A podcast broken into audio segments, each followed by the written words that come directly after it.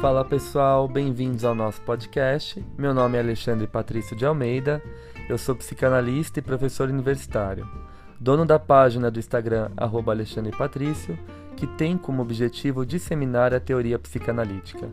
Nesse podcast, eu irei articular a psicanálise com temas cotidianos de forma leve e descontraída. Para isso, receberei convidados das mais diversas formações a fim de trocarmos experiências e ideias sobre os mais variados assuntos.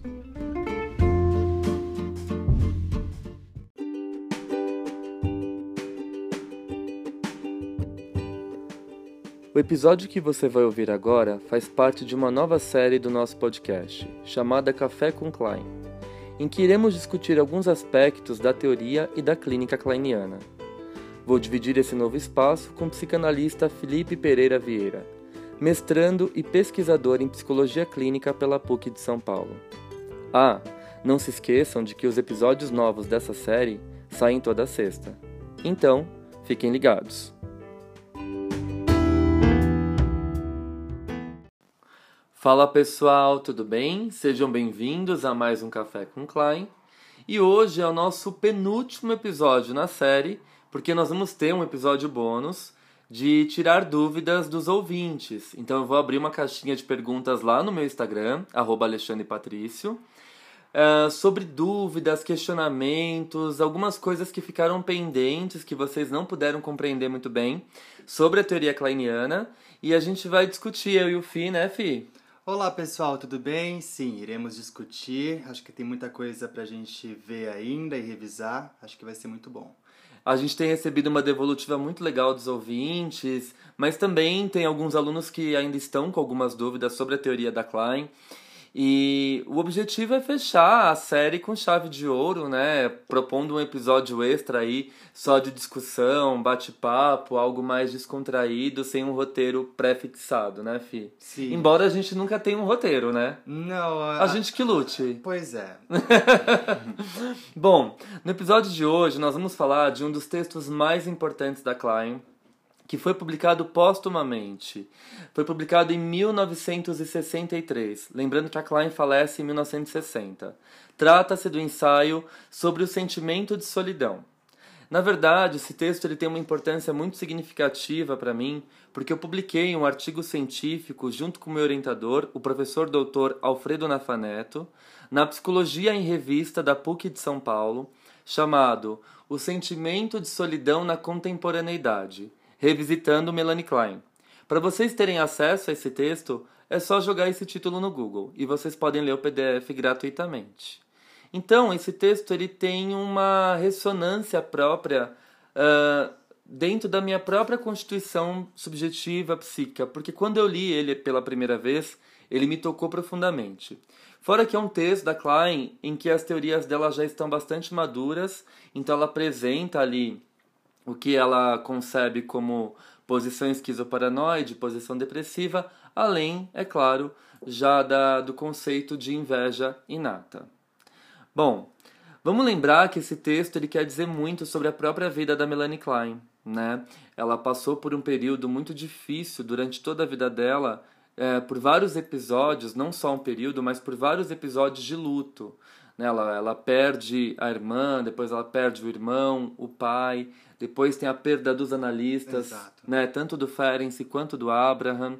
Depois tem a perda da mãe, que querendo ou não, ela tinha uma relação ali de amor e ódio com a mãe, como todos nós temos uma relação de amor e ódio com as pessoas que nós amamos de fato. E então tudo isso atravessa ah, o pensamento kleiniano e aparece claramente nos seus escritos teóricos. E esse texto é uma espécie de confissão da Klein já no final da vida de como ela se sentia naquele período e ela acaba costurando isso com as suas teorias psicanalíticas. Bom, sobre essa obra, né, sobre o sentimento de solidão, que é o nome do artigo de 63, que está publicado no livro Inveja Gratidão e Outros Trabalhos, o volume 4 das obras completas da Melanie Klein, Phyllis Grosskurt, que é autora de Melanie Klein, O Seu Mundo e Sua Obra, né, por meio de trechos selecionados de entrevistas realizadas, ela deixa claro que, por mais que a Klein tivesse no fim da vida, ela apresentava uma grande, uma grande vivacidade e uma força de viver. Né? Muitas vezes, a senhora Klein dizia à sua governanta, a senhora Cutler, eu espero viver mais 10 anos para fazer o que eu quero fazer. Né? Grosskurt ainda nos relata que aos 75 anos de idade, cercada de pessoas que a admiravam, Melanie Klein detestava ficar só. Certa noite, Klein entrou na cozinha de sua casa e perguntou à sua governanta se alguma vez ela já se sentira só. E Cutler respondeu que sim, mas o que procurava fazer nesses momentos de vazio e solidão era manter-se ocupada. Nós vamos falar um pouquinho sobre isso uhum. ao longo do episódio. Refletindo alguns instantes sobre as palavras proferidas por sua ajudante, Klein respondeu-lhe prontamente: Sabe de uma coisa? Eu acho que eu vou escrever um artigo sobre a solidão.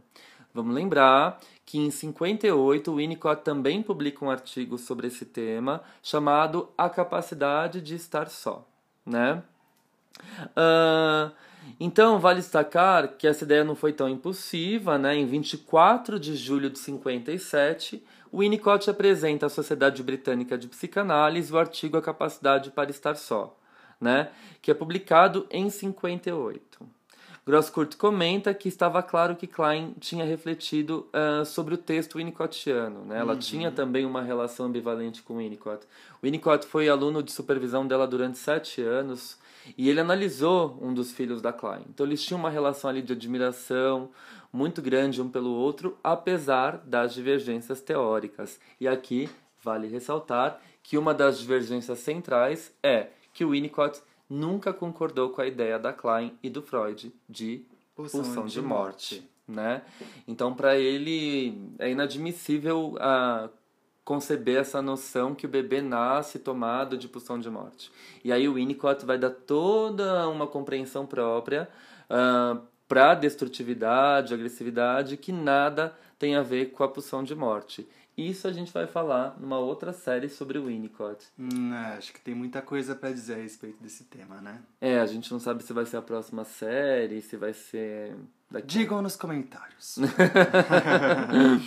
Bom, ainda segundo Grosskurt, né, na primeira manhã do Congresso de Copenhague, que se deu em 27 de julho de 59, é, Klein apresentou seu artigo sobre o sentimento de solidão.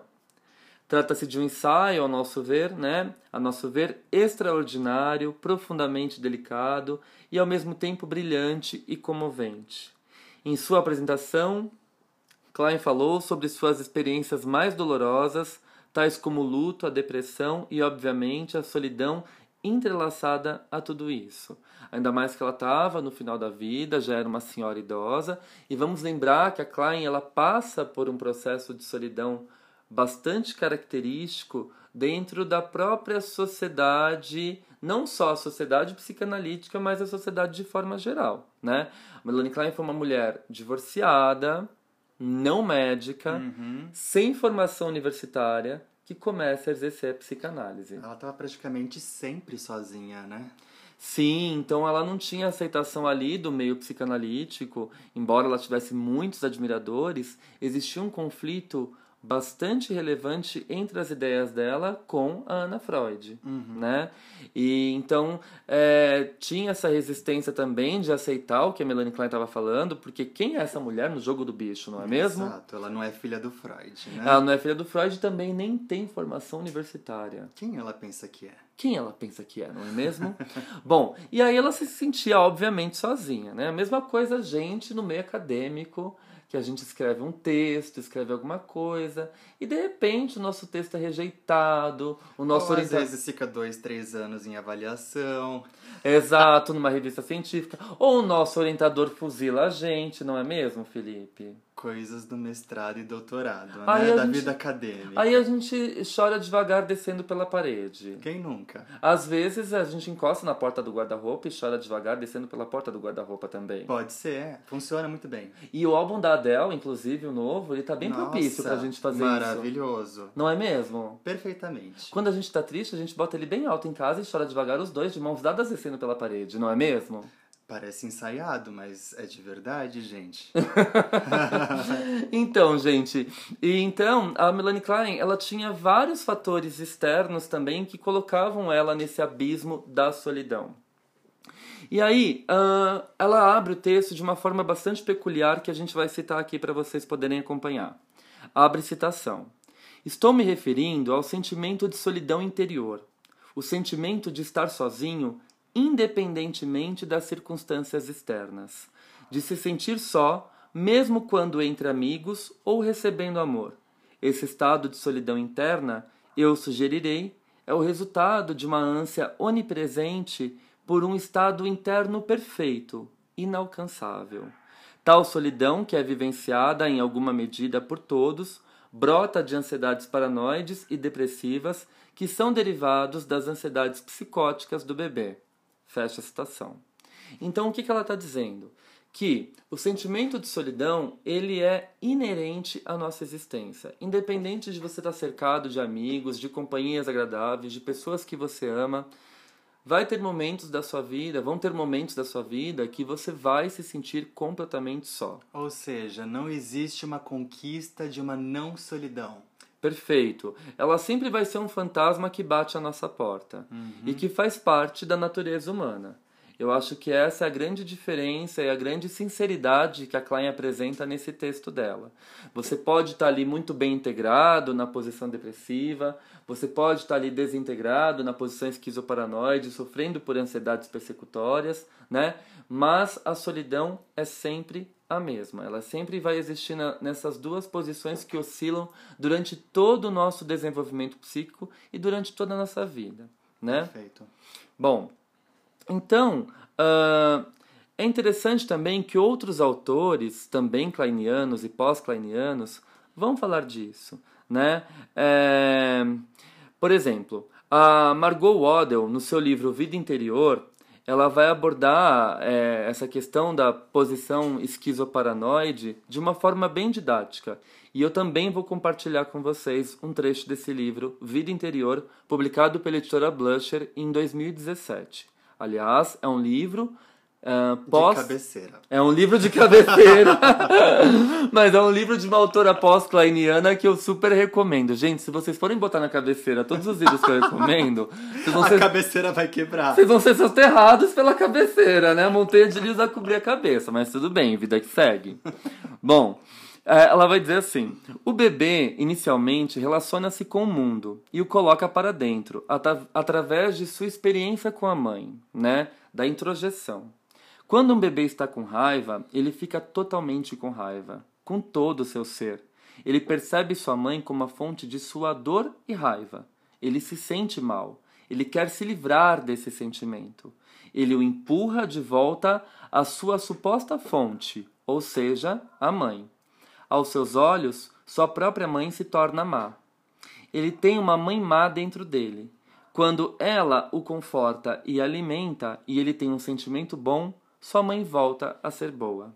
Ele projeta seu sentimento bom e se identifica com essa mãe boa. Ele introjeta sua experiência com ela como sendo calma, satisfatória e boa. Ele próprio adquire um sentimento bom dentro dele. Ele sente que ele é bom. Aqui, a Margot Waddell ela explica sucintamente a passagem da posição esquizoparanoide para a posição depressiva. Uhum. Né? Ah, na medida em que as experiências boas uh, se sobressaem sobre as experiências ruins, o bebê ele vai integrando o objeto, que antes estava acendido em bom e mal, e vai sentindo esse objeto como um objeto total, certo. ao mesmo tempo que também vai integrando o seu self. Né? E à medida que ele integra o seu self, ele se responsabiliza pelos atos destrutivos dirigidos à mãe. Perfeito. E aí que tá. Por que, que a Melanie Klein vai falar que tanto na posição esquizoparanoide quanto na depressiva nós somos assolados por esse sentimento de solidão que é inexistente à nossa existência? Exemplo, que é inerente à nossa existência. Até me confundi. Pois é. Eu fiquei aqui de olhos arregalados, assustadíssima, né? Esse sentimento que é inerente à nossa existência. Perfeito. Bom, porque o que acontece? Na posição esquizoparanoide, o seu ego cliva, Certo? ao passo que você projeta e introjeta o tempo todo. Você está ali funcionando basicamente por identificações projetivas massivas, sendo feitas o tempo todo. Você tenta se livrar dessas partes más, dessas agonias, desse desconforto, projetando isso no mundo externo, ou seja, a mãe, que é sentida como má. Se a mãe vem, cuida, pega no colo, acolhe esse bebê, ela é sentida como boa. E aí fica aquela confusão. Eu tenho uma mãe má e uma mãe boa, né? A mãe que me deixa ali sozinho, chorando no berço, com fome, com dor, com sono, mas essa mãe que também pega, me acolhe, canta, me conforta. Então, o psiquismo do bebê, que é muito arcaico e muito primário, ele funciona com base nessa cisão. Essa mãe dividida em boa e má, ao mesmo tempo que o self também é cindido em bom e mal, em vários pedacinhos. Quanto mais ele projeta, mais ele vai se despedaçando. Então, deixa eu ver se eu entendi. Se nós estamos na posição esquizoparanoide, numa posição cindida, em boa e má, né? À medida que a gente vai projetando partes do nosso self nesse ambiente, a gente vai meio que se esvaziando Perfeito. e a gente acaba meio. Meio. novamente meio. Acho que nem meio total, né? totalmente esvaziado, totalmente sozinho. É, por exemplo, assim, você tá passando por um choque, por um trauma, e aí você quer se livrar disso. E aí o que você faz? Você lança isso no ambiente, você culpa as pessoas.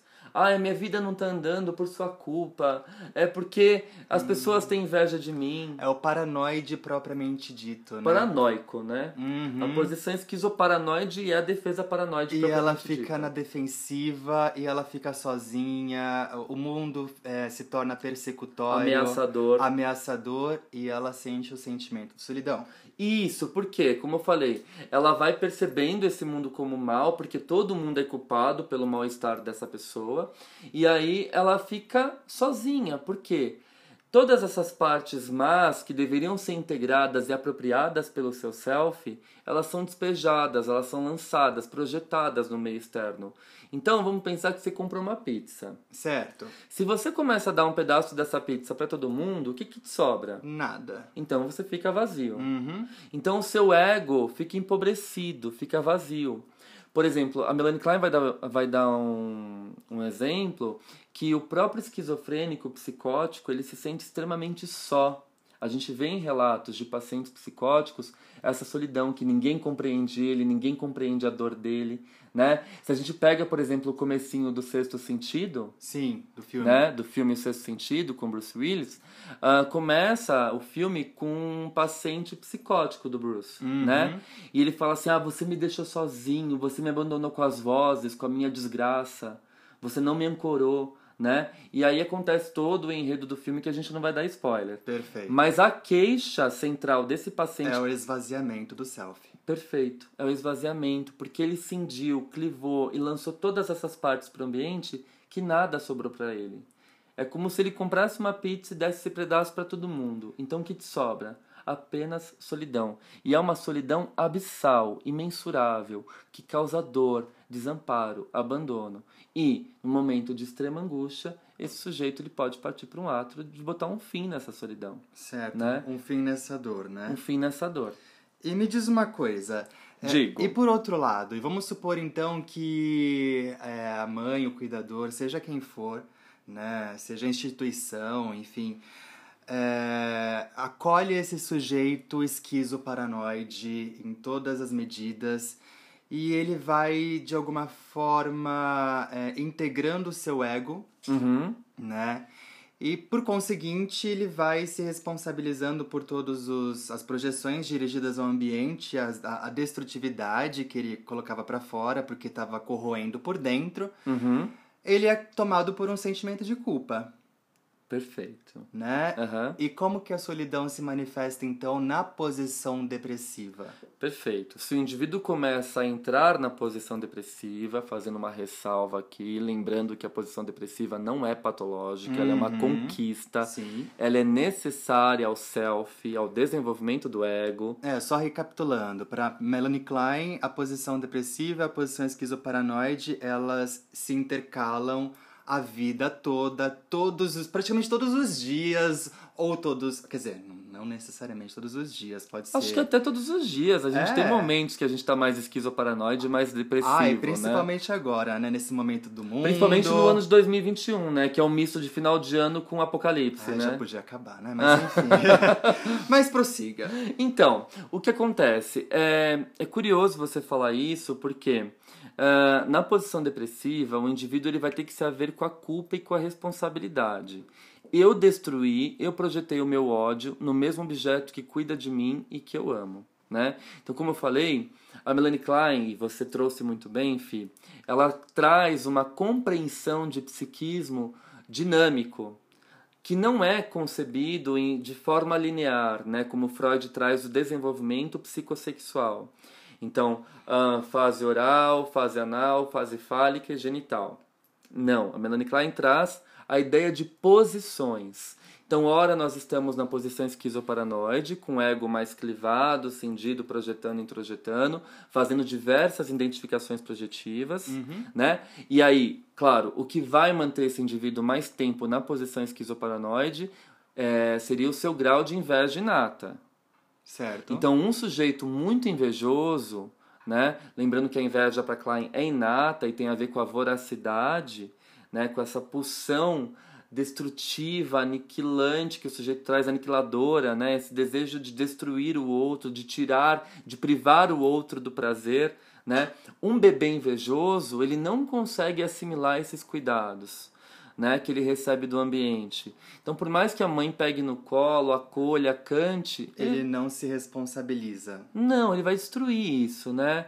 Ele vai destruir o vínculo objetal. O Bion vai trabalhar isso muito bem num texto dele chamado Ataques ao Elo de Ligação. E não se culpa por tal destruição? Não se culpa, porque a inveja é um sentimento inconsciente que impede você de lidar com a frustração Hum, e, portanto, de lidar com a responsabilidade. é uma defesa. Total, uma defesa, embora seja inata, e varia de indivíduo para indivíduo, na concepção kleiniana, porque ela vai aproximar a noção de inveja inata com o conceito de pulsão de morte do Freud. E é interessante a gente correlacionar essa questão da inveja inata, porque está relacionado com a posição esquizoparanoide. E que está relacionado também ao sentimento de solidão. E que está relacionado com uma defesa. Sim, e por que que o, o indivíduo invejoso, ele se sente sempre sozinho também? Já parou pra pensar? Ele fala, nossa, ninguém me compreende, todo mundo quer ter o meu lugar, eu boto uma roupa, todo mundo deseja essa roupa, todo mundo me copia, copia as minhas ideias, copia o jeito que eu falo, ó, eu não faço sucesso na vida porque todo mundo quer ser eu. O que, que é isso, né? Essas alucinações meio de onipotência que são defensivas, embora sejam inatas. Certo. É isso que a gente tem que entender. Você falou assim, ah, mas é uma defesa? Não sei se entraria como uma defesa. A inveja, para Klein, é a grande sacada dela, é algo constitutivo. Existem indivíduos mais invejosos do que outros. E a inveja impede que esse indivíduo entre na posição depressiva porque ele não consegue reconhecer aquilo que ele recebe de bom do outro. Ele destrói. Então ele sempre quer mais, né? Não é adianta. É, né? por exemplo, você tem um amigo ali muito querido que é psicanalista, aí de repente você indica um paciente para ele, você encaminha alguém para ele, você ajuda ele de alguma forma, e aí não, para ele não tá bom, ele quer mais. Aí você manda mais um. Aí você manda mais um, mas aí não tá bom, entendeu? Aí um, um deslize que você dá, se é que você dá algum deslize, a sua amizade não presta mais, porque não é o suficiente para É ele. a voracidade. É a voracidade E a falta de gratidão. e a falta de gratidão. Isso impede que esse indivíduo. E aí ele vem com aquele discurso: ai nossa, toda vez que eu conheço alguém legal, a amizade não dura. Por que, que não dura? Porque é invejoso, é destrutivo. acaba com elo de ligação, Sim. né? E se sente sozinho. E você percebe que é uma cilada que ele próprio se coloca, né? Aí vocês vão me perguntar: caramba, se a inveja é inata, não tem cura, não tem tratamento, o indivíduo invejoso nunca vai sair dessa posição destrutiva? Gente, a gente falou na, no encontro passado, que a gente trabalhou o texto Inveja e Gratidão, Sim. que a única forma de quebrar a inveja é desenvolver a potencialidade do sujeito de ser grato. Né?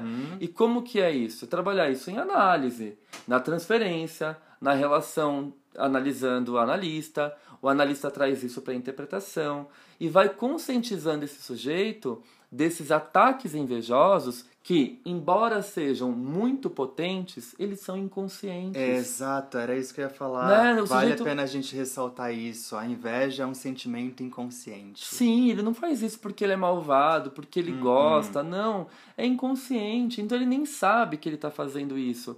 E a condição de sofrimento desse sujeito também é muito grande, né? Então ele se sente plenamente sozinho, desamparado, incompreendido. É, é, é muito interessante ver a inveja por esse lado, né? E o quanto ela acaba sendo uma pedra no meio do caminho que atrapalha completamente o indivíduo de ingressar na posição depressiva, porque ele não reconhece aquilo que vem de bom. Ou seja, ele não sabe lidar com a frustração. Reconhecer aquilo que vem de bom é saber que eu não vou ter tudo. E se essa pessoa já deu todas as partes da, da pizza, vamos, vamos colocar esse exemplo novamente, da identificação projetiva, reconhecer a própria inveja, a própria destrutividade, a própria posição esquizoparanoide e tudo mais, poderia ser um tanto desafiador. Total, porque o que ela tem de recurso para se sustentar, não é mesmo? Se o ego está totalmente fragilizado. Entendi. Aí a gente trabalha também com uma sustentação desse ego, né? Poder acolher um pouco esse indivíduo, porque por mais que exista destrutividade, existe também muito sofrimento e sentimento de abandono, Ah, sem dúvidas. de desamparo, Sim. né? Então, fiz essa, esse parêntese gigantesco falando da inveja, que é importantíssimo quando a gente fala da posição esquizoparanoide. E agora vamos voltar para a sua pergunta. Por que, que o indivíduo que está entrando na posição depressiva ou passando pela posição depressiva também se sente só? Por quê? Ah, n- no âmbito, no sentido que ele vai ah, se responsabilizando pelos impulsos agressivos destrutivos, e ele acha que ele é culpado por ter destruído o objeto que ele ama, ele se sente totalmente só. Ainda mais se esse objeto não, sobrevive. resistir.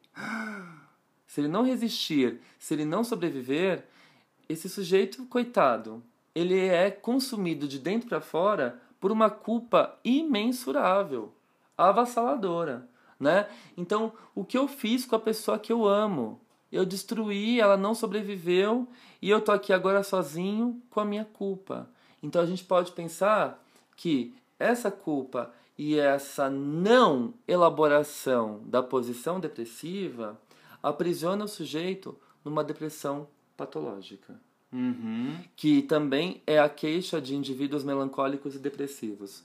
Ah, eu estou sozinho, ninguém me compreende, eu não tenho vontade de sair de casa, eu vou ver as mesmas pessoas para quê? Eu vou falar com as mesmas pessoas porque não faz sentido, né? Eu sair para me comunicar, eu quero ficar trancado no quarto porque, aliás, afinal de contas, eu estou só e me sinto só e ninguém vai poder me ajudar no âmbito dessa solidão.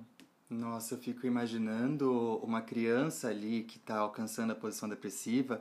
Vale lembrar que a posição depressiva ela acontece geralmente de maneira saudável dos 4 aos 6 meses de idade, 7 meses, enfim, Isso. né? Em que a Quando criança. ela começa a aparecer pela primeira vez na vida, né? Exatamente. Em que a criança ela começa a se responsabilizar então pelos ataques dirigidos à mãe e de repente vamos supor que a mãe viaje e passe três meses fora a trabalho. Na fantasia dessa criança que já bateu nessa mãe, que já estrangulou ela por alguns motivos, né? Não, não ter a- essa mãe presente para que ela possa fazer uma possível reparação Perfeito. é, é de acabar, é de aniquilar por dentro. Uhum. Por isso que essa tristeza patológica, essa depressão, esse vazio, enfim, Uhum. ele pode ser, ele pode se manifestar ao longo da vida sem que nós saibamos exatamente o porquê que a gente sente isso. Por exemplo, uma crise de pânico, caminhando de encontro com isso que, que, que você trouxe, né? É uma crise de pânico que a pessoa fala: Nossa, eu me sinto totalmente sozinho, desamparado, eu sinto que o mundo está desabando. É... Por que a pessoa se sente sozinha numa crise de pânico? Porque ela, ela cindiu, o ego despedaçou, todas as suas partes são projetadas para o mundo externo, o mundo, o mundo externo se torna persecutório. Então, ah, eu tenho medo de alguém vir me pegar, eu tenho medo do avião cair, eu tenho medo de acontecer um, uma explosão nuclear, enfim. Passa mil pensamentos em relação à ansiedade na cabeça de uma pessoa que está passando por uma crise de pânico.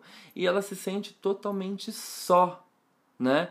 Tanto que ela se tranca, ela deita em posição fetal, ela se esconde embaixo da coberta, porque é uma solidão também extremamente angustiante.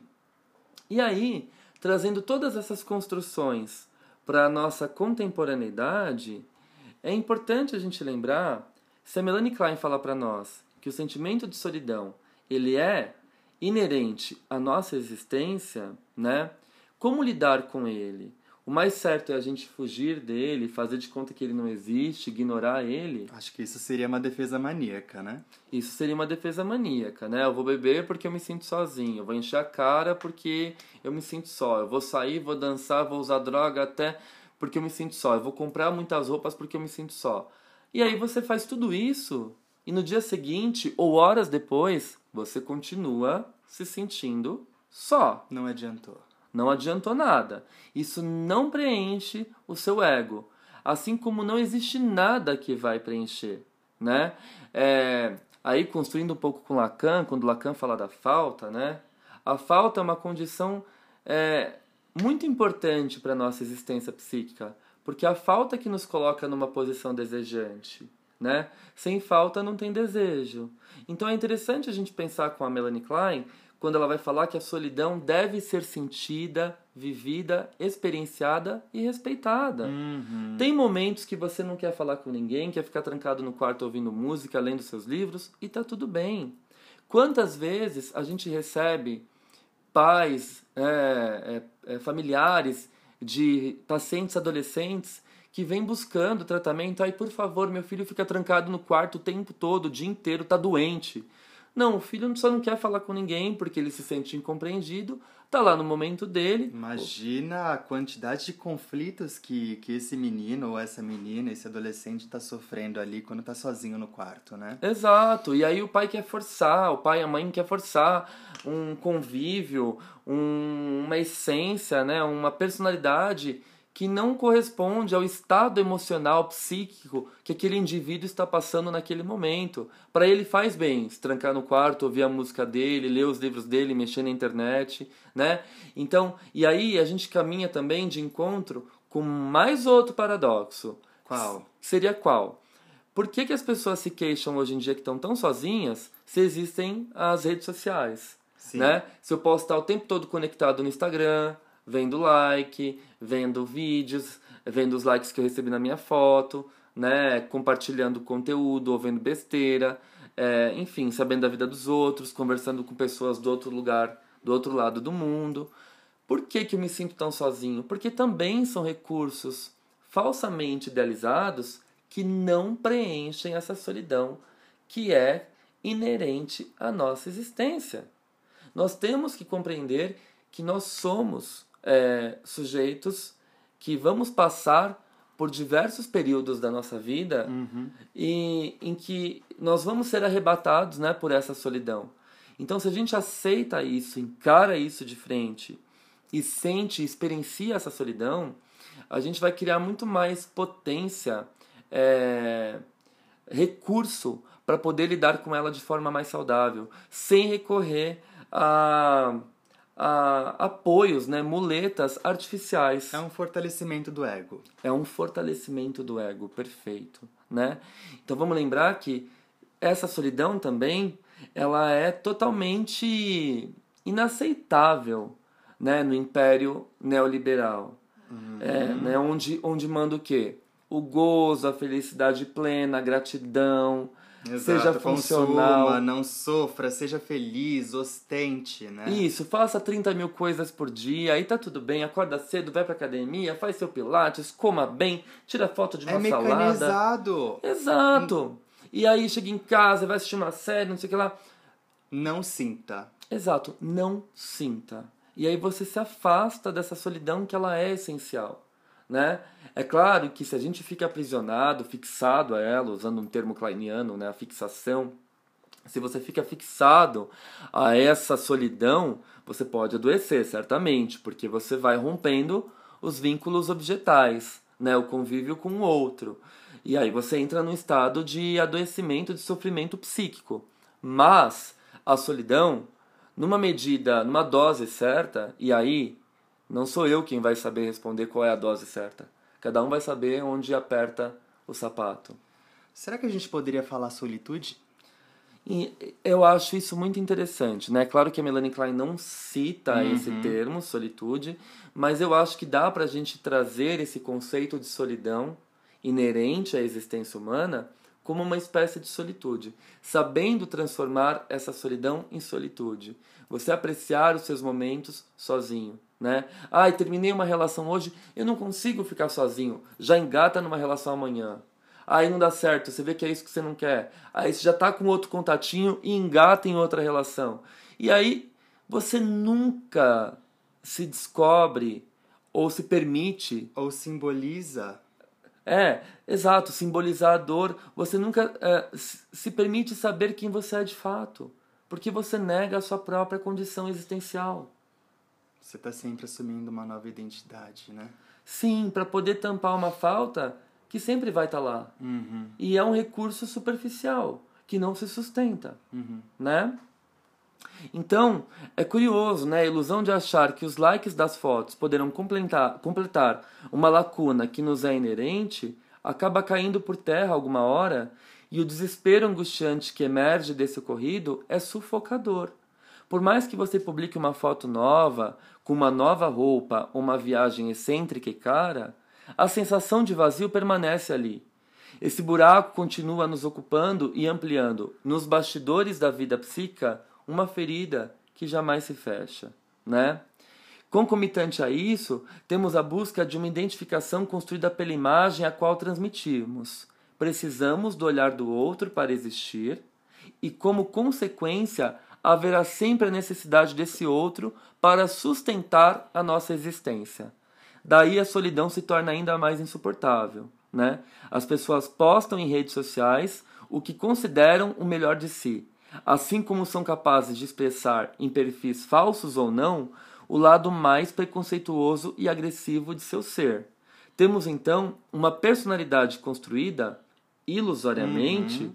a partir da suposição imagética do outro e uma manifestação da agressividade sem limites, mas censurada e protegida pelo véu encobridor das telas oferecido pelo mundo virtual, né? Então, você exerce, você caminha por todos esses campos, digamos, minados, uhum. né? Mas você continua solitário. E não é aquela solitude boa que a gente está falando, uhum. de você sentar ali na beira do mar, ficar ouvindo uma música, ou ficar olhando na sua janela do prédio ficar refletindo sobre sua vida. Você não se permite isso, é. porque o tempo todo você está direcionado a alguma coisa. É uma utilização compulsiva, né, de alguma coisa, é, como forma de preenchimento desse tempo livre, que nos impede de entrar em contato com essa solidão que é necessário ser sentida para simbolizar alguma coisa. Perfeito, perfeito, né?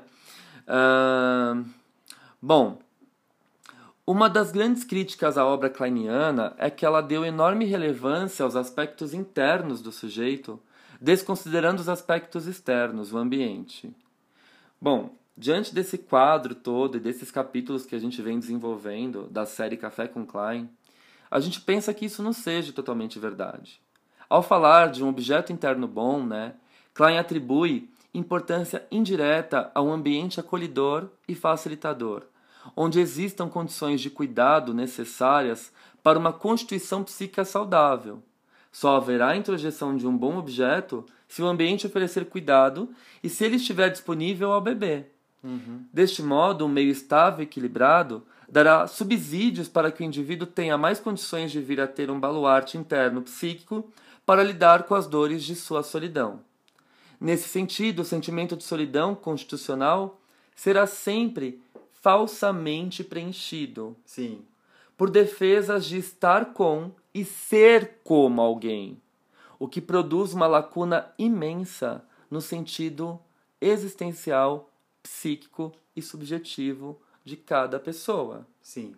Melanie Klein nos dirá que, embora a solidão possa ser minorada ou aumentada por influências externas, ela nunca poderá ser completamente eliminada. Uhum. E essa é a chave do nosso episódio, que é trabalhar com essas questões que sempre vão ser ah, uma condição da nossa existência. Saber admitir que esses momentos de solidão eles podem ser necessários e muitas vezes, quando bem utilizados através de um bom processo de análise pessoal, eles são frutíferos. Sim. Porque são momentos que a gente se encontra com a nossa dor, com as nossas cicatrizes, com as nossas marcas, e a gente cria recursos para fazer esse sofrimento se transformar num processo criativo. É interessante a gente pensar nisso, Uhum. é, porque quando a gente fica só, de alguma forma a gente tem acesso ao nosso mundo interno, a gente olha para dentro, né? E a gente acaba meio que encontrando com uma criança interior, né? A gente abraça essa criança, a gente abraça nós mesmos, a gente se encontra no meio dessa solidão. Sim. E aqui a gente vai fazer um parênteses com a cultura pop que eu acho genial e que a gente estava conversando antes do episódio. A gente tem uma cantora que a gente ama muito, né, Fi? Fala quem é. Madonna. Madonna. Madonna X. Madonna. A Madonna. A Madonna X. E ela, na sua canção...